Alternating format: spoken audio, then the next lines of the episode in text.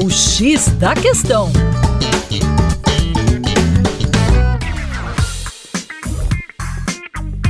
Olá, ouvintes Band News, com vocês, João Marcelo, professor de Geografia do coletivo Terra Negra. Sabemos que a extinção em massa pode ser provocada por diversos eventos e que essas extinções elas marcam ciclos importantes na história geológica do planeta.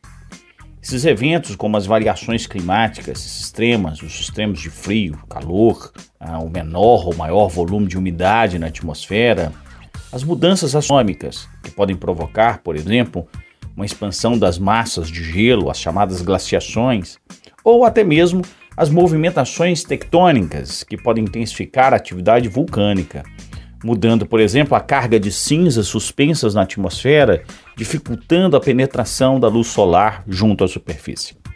Ao longo da história geológica do planeta, esses eventos conduziram a mudanças do ciclo da evolução das espécies.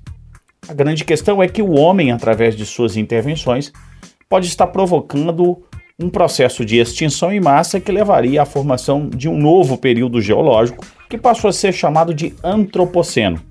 As atividades humanas, em especial a emissão do dióxido de carbono e a intensificação das mudanças climáticas, podem provocar uma extinção em massa no nosso planeta, alterando o curso da vida na Terra. Para mais, acesse o nosso canal youtube.com/terra negra.